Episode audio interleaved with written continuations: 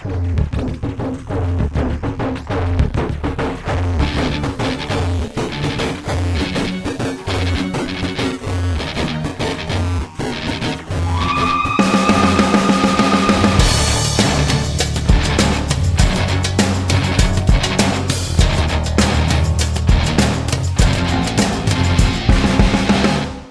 Avec le soutien de la MDJS. Bienvenue les amis dans Radio Maalif, encore un podcast icône comme tous les mardis. Et aujourd'hui on est avec euh, un duo qui fonctionne. Euh, un duo qui est un petit peu le BS Bouyahiaoui des années 80. Vrai. Faut, faut- faut vraiment que tu parles de foot à chaque Ouais, fois. ou bien, Camacho Bassel si vous préférez plus d'offensive. D'accord. Dwight York, euh, Andy Cole, Manchester ça marche, enfin, les, les fameux duos du foot. Et là je vous propose le duo euh, Mouna Mehdi. Salut les amis. Hello. Bonjour Reda. En forme? Très bien. Alors est-ce que tu es glorieux aujourd'hui Glorieux, je sais pas, mais euh, on, fait, on fait comme on peut. Bon, bah, tu veux nous parler de qui Cette semaine, j'ai parlé d'une femme qui. euh, bon, tu- tu- je pense que tu as deviné le style. Je parle un petit peu euh, du côté social. Une femme qui a. Mais, mais attends, parenthèse, hein, Oh. c'est pas, c'est pas. si on, on a fait cette série icône pour parler des, des sportifs, on a parlé beaucoup de sportifs, d'artistes et, hum, et de gens euh, qui nous ont marqués. euh, pour moi, les héros du social marocain sont des héros. Ah oui, Moi, je, je- je considère que, euh, vu comment on s'en sort, je parle collectivement, vu comment on s'en sort et qu'on tient un peu debout, il y a des gens derrière qui font que, bah, tous un peu, tous les Marocains ont un peu ce truc un peu, côté un peu solidaire, qui fait, je le répète, que ça tient la route. Et c'est pas un hasard si je te demande régulièrement de venir pour nous parler de ces personnages. Parfait. Et, et- et je considère. Donc tu es légitime, mais en en plein accord Le- avec moi-même et la ligne éditoriale de mon euh, et podcast, j'ai décidé que tu pouvais revenir. Et le, le- le- secteur social est peut-être un des secteurs qui marche peut-être un petit peu plus que la moyenne par rapport à d'autres secteurs. Hélas. Ah, hélas, Hélas. euh, Hélas, tant parce qu'il y, a- y du boulot à faire. boulot. Alors c'est qui ton Euh, héros social? Alors, euh, je vous parlais de la personne qui a fait rentrer euh, la problématique du sida dans les foyers marocains d'une manière qui fait qu'aujourd'hui, le sida est un sujet quasi plus très tabou dans la société marocaine. Je, je parle du professeur Hakim Himish, qui est médecin, infectiologue euh, ici à Casablanca, mais qui très tôt s'était emparé de la problématique du VIH et du sida.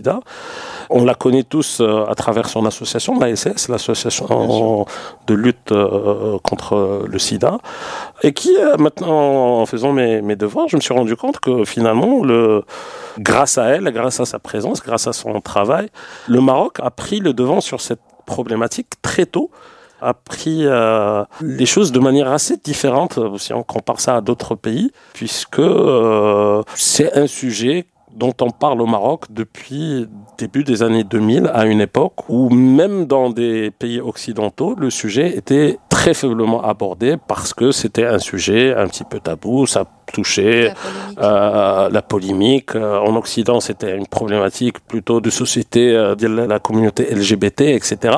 Alors, au Maroc, ça existait, euh, ça commençait à exister au, au début des années 2000, on, on déplorait déjà quelques milliers de cas. Et euh, grâce à la LCS, euh, on a eu le, je pense en 2003 ou 2004, le SIDAction. Dans une soirée sur les chaînes publiques marocaines, on a passé toute une soirée en famille à regarder. À l'époque, je pense le premier SIDAction s'est fait avec euh, Ali Beddo, le journaliste vedette aujourd'hui de France 5. Et euh, je, je me rappelle plus qui. Et- Il y avait et- des groupes. Il y avait des groupes. Je sais Ouais. pas si tu avais, tu, tu avais participé. Il y a une autre histoire, mais Ah, tu avais vais raconter ça dans participé- les. Tu avais participé. En coulisses. à ça. Je vais raconter ça Ah, dans les. mais dans- dans je, les- je pense les que un, podcasts un- underground, vendredi ou un samedi, un, samedi en prime time sur 2M, sur la RTM.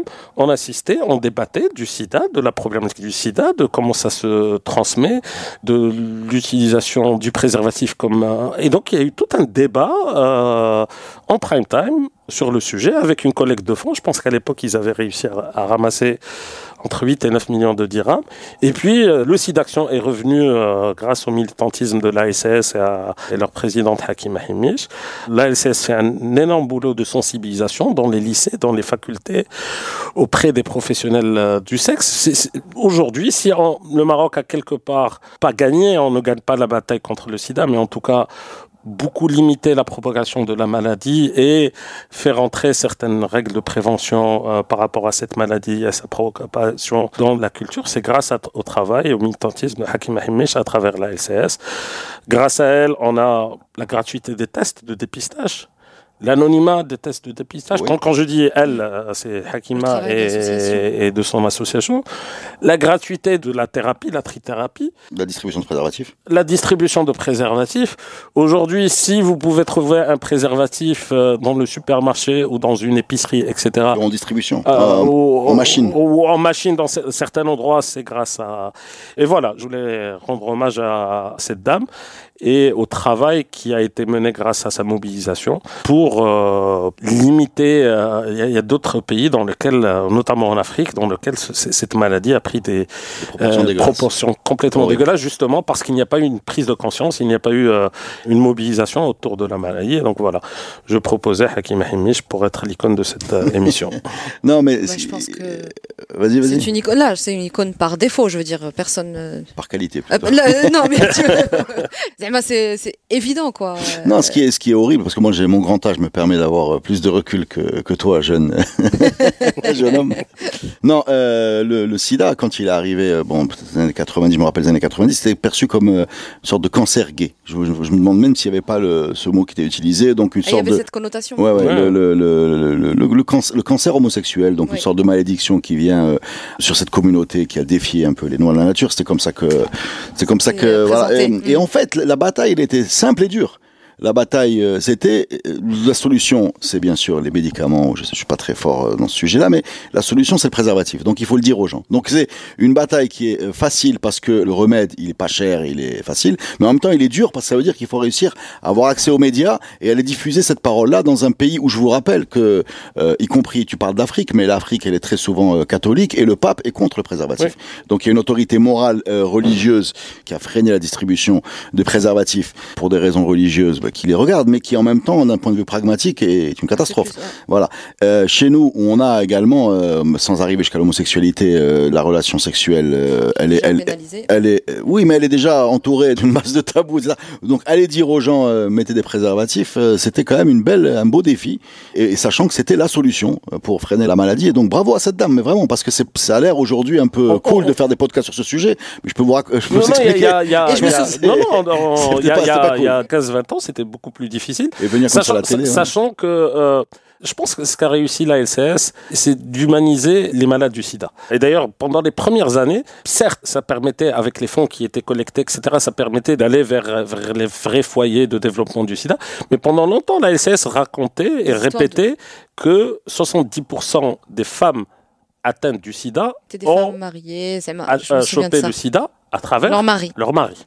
Et ça, ça a été quelque chose qui a Oui. été tellement répété qui a permis quelque part de faire basculer le patient ou, ou le, le séropositif d'un rang de quelque part tu l'as tu l'as bien, cherché À victime. à celui à De celui victime, de victime absolument. et je pense que c'est une des grandes réussites de la SES c'est tout en faisant son militantisme de terrain c'est d'avoir réussi quelque part à humaniser les patients du sida Super. Tout à fait. Euh, C'est bon, ça. Ouais, c'est cool. Hakim.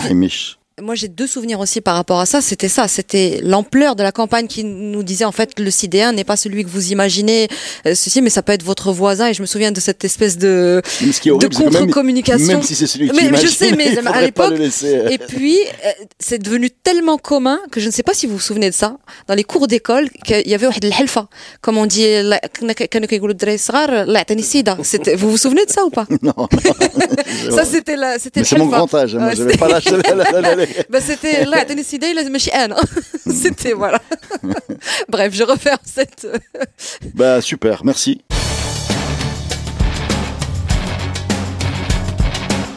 Et euh, je me tourne vers Mouna. Bon. bon, Allez mon Mouna, ico- moi mes icônes. euh, détends-nous cette. euh, Là, là, on est dans le virus, la maladie, là, là, le être dans- péché, Non, non, on la va pas être dans tout ça. culpabilité, Non, on va pas être dans tout pape. ça. la religion. Moi, un jour, je t'ai Fais-nous entendu. exploser tout ça. Je t'ai entendu dire que, euh, que le podcast icône, c'était pour que les gens parlent de leurs icônes à travers leur vécu. Voilà. Donc, je suis allée chercher une icône qui est hein. Absolument. Et mon icône aujourd'hui Mhm. s'appelle Abdelghafour Mohsin. Alors, peut-être que ça dit pas grand chose à tout le monde, mais c'est monsieur Vigon. Vigon, euh, le chanteur, le musicien, Vigon, qui pour moi est une icône à titre personnel, Veda. et bien sûr pour le Maghreb, pour moi c'est une icône. Surtout que pour moi c'est une icône, euh, je sais pas si le mot est correct, mais euh, il a fait plusieurs générations intergénérationnelles, on peut dire ça, c'est correct? Bref, si c'est correct, c'est ça. Parce qu'il a été euh, iconique il y a longtemps. Ma maman, quand elle était jeune, il, il, passait à la radio, elle se souvient de ses titres et il était déjà, il avait déjà le vent en poupe. Vers les années 90-2000, ma génération a entendu parler de Vigan. Et puis les plus jeunes, dernièrement aussi, depuis qu'il a passé, euh, depuis qu'il est passé à la télé euh, en 2012, me semble-t-il. Donc euh, pourquoi j'ai choisi Vigon Parce que pour moi, c'est une icône qui mérite d'être connue et reconnue pour plein de raisons. D'abord, il a un parcours aussi que je trouve chouette. Il est de Rabat. rien ne le prédestinait en fait à devenir le Vigon qu'on connaît aujourd'hui, puisque Ken Wildhardar en fait, Wildhardar qui qui est pas, qui est en fait à, non non à Rabat. D'accord. Non non à Rabat. Bah, c'est un, c'est Rabaté de naissance et il y a grandi, bon, comme tout le monde et tout, mais il, donnait en fait un coup de main à son papa et, il était prédestiné à reprendre le, commerce. de son père, euh, sauf qu'il a toujours adoré la musique et il, voilà, il est piqué très très tôt, surtout que à l'époque, enfin, j'ai oublié de le dire, il est né en 45, donc sa jeunesse et son adolescence coïncident avec euh, une présence américaine assez voilà, forte euh, et donc il y a euh, les casernes pas très très loin, donc Netra et autres. Voilà, il y il y a de la musique Il qui, y a de qui la musique circule. qui et- diffuse, et voilà, voilà, des- et absolument. Des vinyles qui sortent. Qui Exactement. ouais. Et il découvre et il tombe amoureux, euh, et ben d'Otis Redding, de Sam Cooke, euh, et donc il Exactement, grandit Sam dans ça. Oui, et le- de Ray Charles. C'est le mot-clé. Oui, Ouais, et ouais. Sam Cooke. Et d'ailleurs, euh, moi, plus excusez-moi, je vais souvent rapporter ça à, je vais beaucoup dire moi, mais quand on le voit physiquement, c'est vrai qu'il ressemble beaucoup à, à, Ray Charles, la coiffure, l'espèce de, oui, c'est complètement. Mais, mais voilà, ça, aide un petit peu dans, le, dans, les lunettes. dans le fait de poser euh, cette icône. Et donc, il tombe amoureux de la musique, il crée un petit groupe, euh, à Rabat, et ils se font un petit nom et ils commencent à jouer justement dans les casernes américaines pour euh, amuser euh, les les soldats euh, dans les casernes. Donc ils font plusieurs casernes, ils font Knetra, ils font Ben ils, ils circulent comme ça. Et c'est comme ça un petit peu qu'il euh, qu'il qu'il rôde sa voix Ouais, et qu'il apprend et qu'il voilà qu'il y a cette théâtralité. Et comme il a accès justement à la langue euh, anglaise, il la parle pas très très bien, mais voilà, il a plus plus ou moins l'attitude, les accents, etc. Ce qui va lui donner envie de creuser plus et d'aller en France. Euh, Radimchi, en fait, le, le Paris, au fameux euh, Golf Drou. Golf Drou, absolument. Où euh, donc il va s'installer euh, en France et là il va créer un nouveau groupe qui s'appelle les Lemons. Et lorsqu'il va s'installer là, bah pareil, c'est l'époque où la musique américaine euh, séduit, c'est vraiment le, le truc euh, qui fonctionne. Et il crée donc ce petit groupe avec un, dans son groupe un certain Michel Jonas, qui est exactement, un clavieriste. Et donc ça, c'est dans les années 60. Et en fait, ce qui va se passer, c'est que un jour, un peu par hasard, il va faire euh, une avant-première avec son groupe et il va se faire remarquer par son jeu, sa présence sur scène, etc. Et donc on va souvent lui offrir cette place de De chauffeur de salle. exactement de chauffeur de salle, mais avant des grands noms, ses idoles en fait, il se retrouve à, à, à jouer avant Otis, Otis Redding, avant Aretha Franklin, enfin bref. Et c'est comme ça qu'il se fait un petit peu euh, sa place Stevie Wonder, oui, les oui, non, Rolling des- Stones, Johnny Hallyday. en première Je partie, mais c'est c'est c'est vraiment euh, dingue. c'est le plus grand artiste de première. Enfin, De première. ouais, les premières Exactement. Et, et beaucoup de reprises, beaucoup de beaucoup de Shuffle, ouais. Exactement, qu'il reprend avant les Rolling Stones et, Il va voilà. faire un album en France. Exact. Il va être signé. C'est l'un des premiers, je pense, à être signé avec euh, avec un label euh, en France, même si Non, mais c'est vrai que c'est- intéressant parce que vu de France, c'est pas très bien. Bon, il est marocain, hein, Oui. on est clair Oui. là-dessus. Mais il peut être américain. C'est ça. Chante, voilà, il peut être américain. euh, Il fait il fait enfin l'illusion voilà, est, il, est- il est un pro, il est un produit. Enfin, pour, pour moi, c'est quelqu'un qui a une voix phénoménale. D'ailleurs, euh, en termes d'interprétation, c'est c'est bouleversant. The End. euh, il faudra qu'on écoute The End à la fin du podcast. C'est c'est- c'est- on, est, on est dans les références que tu as citées. Hein. C'est Sam Cooke, Otis Redding. En plus, lui, il est dans les médiums. C'est c'est- enfin, c'est vraiment bouleversant. hein. Euh, mais en même temps, on ne sait pas très bien comment le présenter. Euh, Alors, les Français t'expliquent que c'est un Français, euh, les Américains croient que c'est euh, voilà, c'est un produit un peu de, substi- voilà, de substitution même. Voilà, on a on a on a un Otis Redding, nous aussi. Voilà, c'est comme ça que et c'est dommage hein, parce que je pense que s'il avait été pu être euh, être entouré de, de compositeurs il et d'avoir comme comme l'ont été c'est Otis Redding et compagnie qui étaient souvent euh, des, des gens qui étaient entourés par des grosses équipes à la Motown, à Stax, qui étaient des arrangeurs, des compositeurs. S'il avait eu cette équipe autour de lui, ben, il avait le, potentiel d'aller aussi loin. Mais c'est là en fait que moi je, je reviens au, au fameux moi, c'est là qu'il devient icône pour moi, parce qu'en fait, dans les années 70, Mhm. il a déjà un petit nom, euh, ça circule, et en 78, il a, il a un contrat, en fait. Il est embauché pour deux semaines euh, pour chanter dans un hôtel. Il faut savoir que dans les années 70, fin 70, Agadir, c'était le, c'était Saint-Tropez, c'était vraiment le lieu de villégiature euh, par excellence. J'y habitais. Euh, je sais. Eh oui. Je sais, je Oui. sais. C'était moi. Pas en 78, donc. Si? Euh, 78, euh, m- pas loin. hein. Bon, on a dû Ouais, se ouais. croiser. Moi, je suis né un an après. Non, On s'en fout. 1900, ouais, Je sais, tout le monde s'en fout, mais quand même. Il, donc, il est embauché pour euh, passer deux semaines à, à Agadir, faut hôtel Les Almohades. Et là, il tombe complètement amoureux de. un podcast histoire sur euh, le. le- Sur le- les Almohades, non, ça c'est un hôtel. C'est pas la même chose. C'est un hôtel C'est pas construit la même par. chose.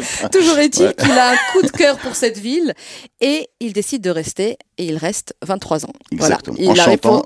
en chantant. En chantant, alors il chante au début dans la boîte de nuit parce que c'est ce qui se faisait à l'époque les nightclubs. Tantan, il chantait fl- flottel, on il passait à la boîte de nuit, faisait une apparition ou deux. Il faisait aussi un peu videur parce que c'est un, drôle de destin. Il faisait videur avec euh, une, une lampe torche. En fait, il, il surveillait aussi ce qui se passait euh, avec sa lampe torche. Il faisait des signes euh, au videur quand il y avait voilà quand il y avait des incidents dans le noir. Et en fait, il finit aussi par être embauché par un restaurant. Et c'est là que moi je le voyais tout le en temps. face de l'hôtel. qui est exactement qui est le restaurant Le Jardin d'eau. Et il y passe à peu près 13 ans. Et là j'aime beaucoup en fait euh, ce destin parce que ça commence un peu comme une blague hein. il y allait il y, il y chantait de temps en temps. Il finit par se faire euh, embaucher. Et il devient un peu icône de la ville d'Agadir. C'est-à-dire quand on vient à Agadir, on doit aller euh, dîner ou déjeuner, ou en tout cas l'écouter. Il joue en live et donc c'est voilà, c'est un peu l'icône de la ville. Il faut l'imaginer avec cette coupe à la Ray Mhm. Charles, euh, cette attitude, la façon de s'habiller, les lunettes noires, ouais. etc. Donc c'est vraiment une icône dans la vie qui est toute petite, donc ça, ça passe pas inaperçu. Et euh, icône aussi parce que on oublie euh, de le dire, mais c'est quelqu'un qui a aussi rendu hommage à la ville. Bon, c'est une petite ville et là je sors ma carte euh, de Gadiri euh, toute Mhm. contente. Mais c'était l'un des premiers à avoir Hassania de Gadiri aussi pour la petite touche foot, mais il chante en, en berbère, qu'il ne parlait pas, mais il rend hommage en fait à la ville qui l'accueille. Il chante cette chanson que moi j'adore, qui s'appelle Rassa. Euh, C'est vraiment dans la tradition de ce blues un peu où, où les Mhm. paroles disent pas grand chose. En fait, il dit de, se- de se lever, de danser, et de profiter de la vie, mais il le fait en berbère et ça c'est révolutionnaire avec euh, avec ces rythmes-là. Et il chante aussi un truc en français qui s'appelle Agadir Ofella. Donc là Ouais. vous avez droit à la totale. Ça, voilà. Donc ça, ça fait ding ding ding ding ding ding ding et donc Ah, il est au rang de icône ultime. Dans, dans deux minutes, elle va nous, nous sortir le maillot de Hassania.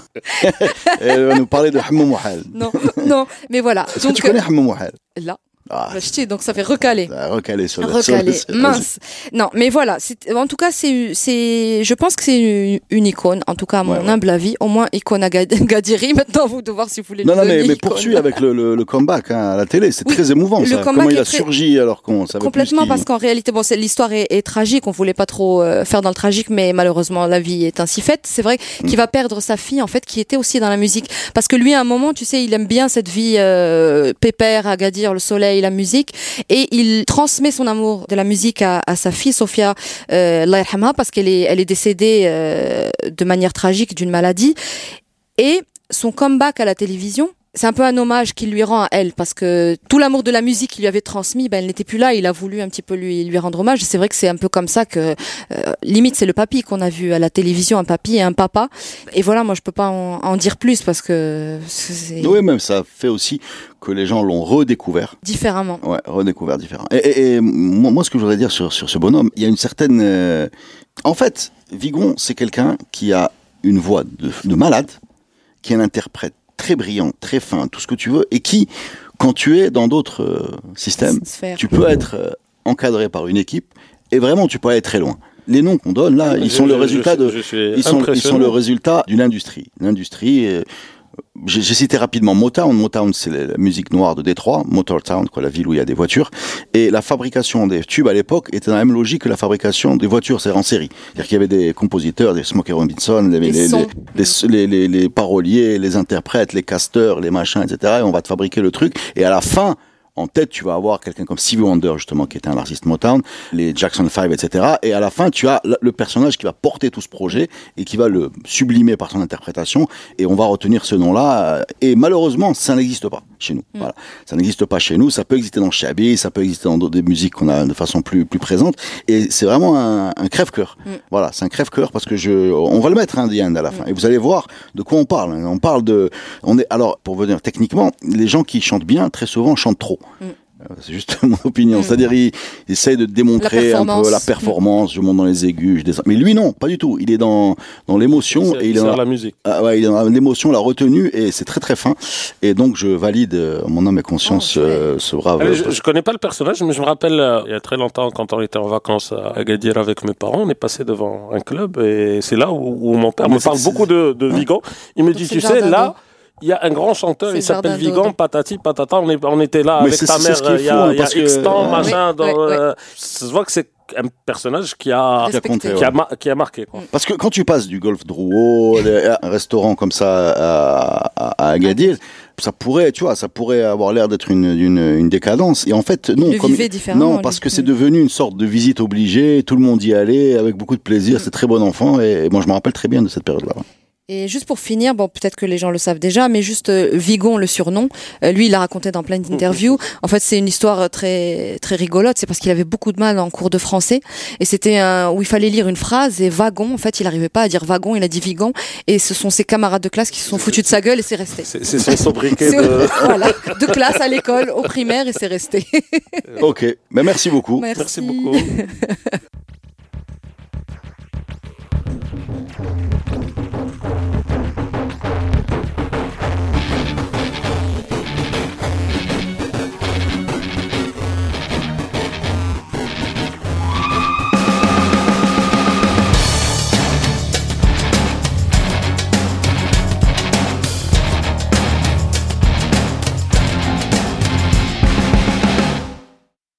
Produit avec le soutien de la MDJS.